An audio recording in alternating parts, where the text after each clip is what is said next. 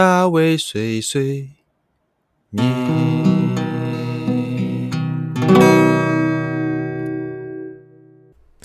Hello，大家好，欢迎来到大卫碎碎念，我是大卫。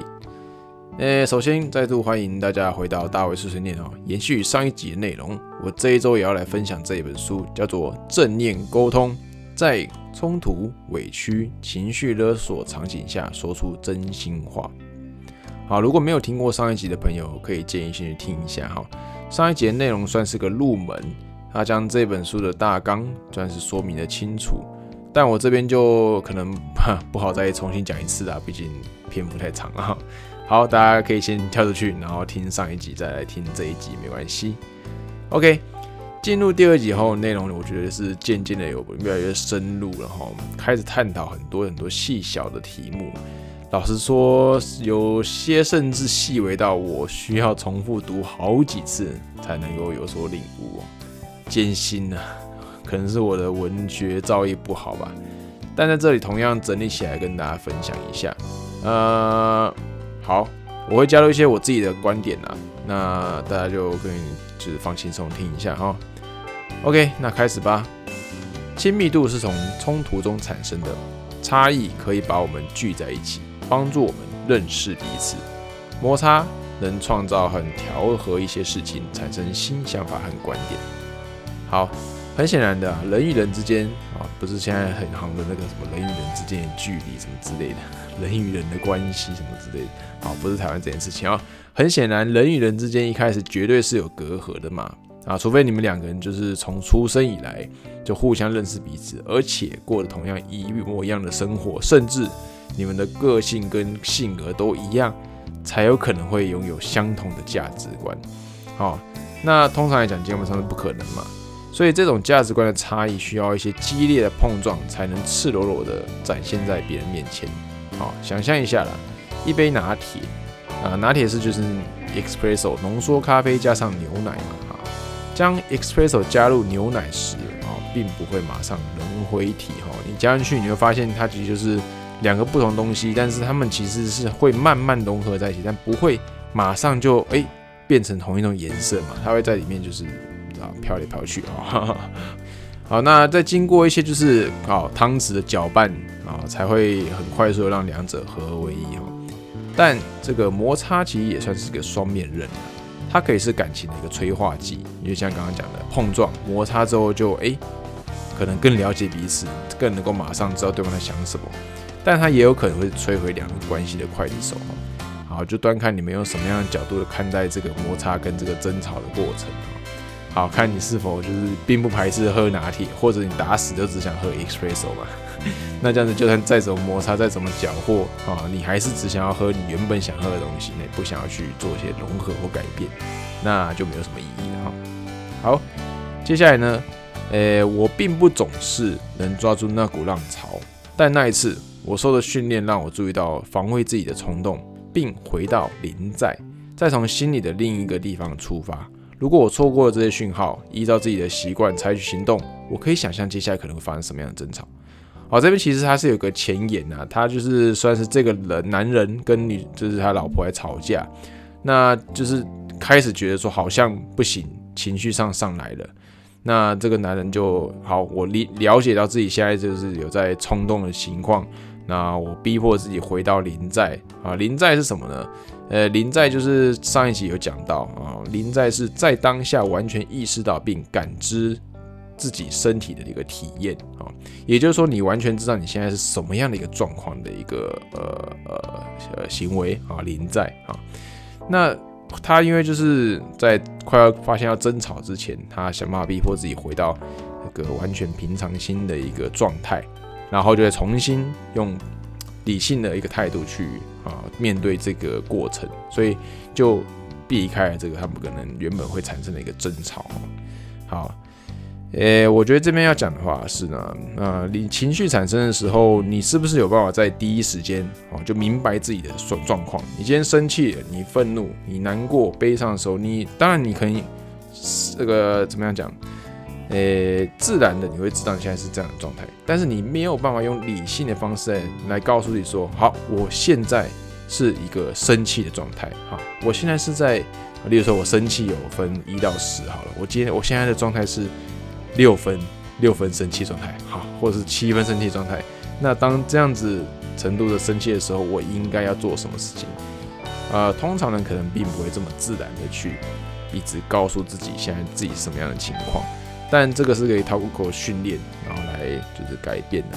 好，所以说，嗯，情绪产生的时候，行为一定和冷静判断时不同嘛。大部分就都会是一些比较不好的方向，例如说你可能会造成一些难以挽回的伤害或者无谓的争吵。好，那我们就可以呃使用一下前一集有的 p a r k 所提到的里面最后提到的叫做停顿这个方法哈。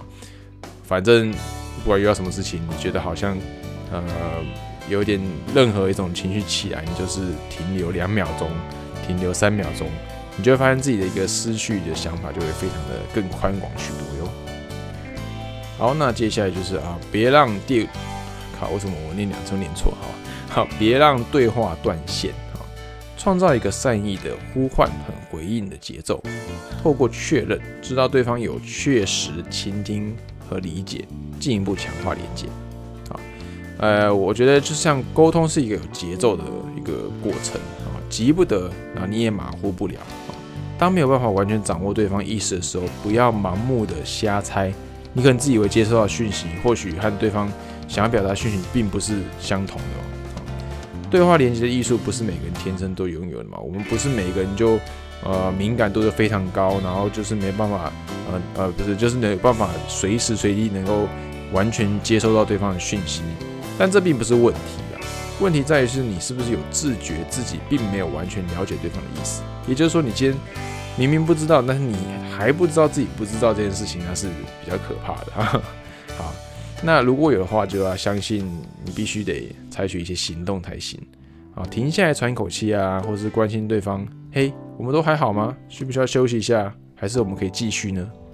好，来让彼此都再重新找到一个对各自最舒适的一个位置来继续讨论，好，继续往下做延伸。这个东西其实也是沟通中一个非常非常重要的一种环节啊，嗯，在对方分享了某些重要的事情后，对你听到的内容提出反应，检查自己是否理解了，把你的反应以疑问句的方式表述，而不要用程序的方式。反应是为了检查你有没有听懂，而不是告诉别人他们说了什么。啊，对话必须是一个完完成的一个啊，完成的一个循环嘛，啊，中途断掉是非常非常有可能。有些人就是嘛，天生据点王嘛，或者是啊，彼此之间频率不相同，那你们的交流可能总是没办法非常顺畅的进行。那遇到这样的情况，可以试着将对方说的话以确认的形式去丢回哈，好，试着用就是比较诚恳的态度来表达，就是你的时候你再确认的感觉，哎。你刚刚讲的意思是，所以说你觉得啊，他并没有思考到你的工作的内容吗？啊，你自己说这样子，就是可能是用一个确认的方式，然后用一个比较嗯认真的态度去讲这句话，那不然对方可能会觉得你在开玩笑，怎么都没有认真听他讲话，对不对？那我不是故意不听啊，只是我只可能没有办法完全完美的抓到你想讲的东西，那我怕误会，所以我必须啊再用比较啊再跟你去确认一次嘛，对不对？当然了，我们也不可以就是每一句话都反复的去询问嘛，那这样等于你真的就没有再好好听呢。哦，我们还是得最好还是把第一道防线，也就是对方讲第一次的时候，你就专心的好好聆听，然后做最大的吸收吧。啊，好在同理心的核心是以自己的方式直接理解对方的体验，而不是试图去修正、改变或解释它。每一个人价值观跟核心思维都不相同。首先，我们不要去想去改变对方的想法哈。一个，例如说你你朋友活了三十年，例如说我现在三十岁，我现在三十二岁了，哈，不好意思，我偷节两年哈。